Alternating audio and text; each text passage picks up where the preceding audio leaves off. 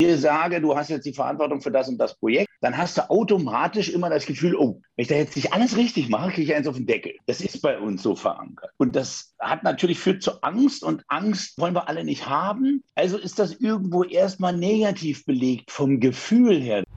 Verantwortung hat aber eben nicht nur dieses Pflichtgefühl und das Müssen, was mir andere sagen, sondern hat eben auch diese absolut positive Seite, nämlich Einfluss nehmen zu können. Einfluss nehmen zu können auf die Resultate in meinem Leben, Einfluss nehmen zu können auf das, wie ich lebe, was ich mache, was ich habe, was ich bin und auch das, was ich beitragen kann.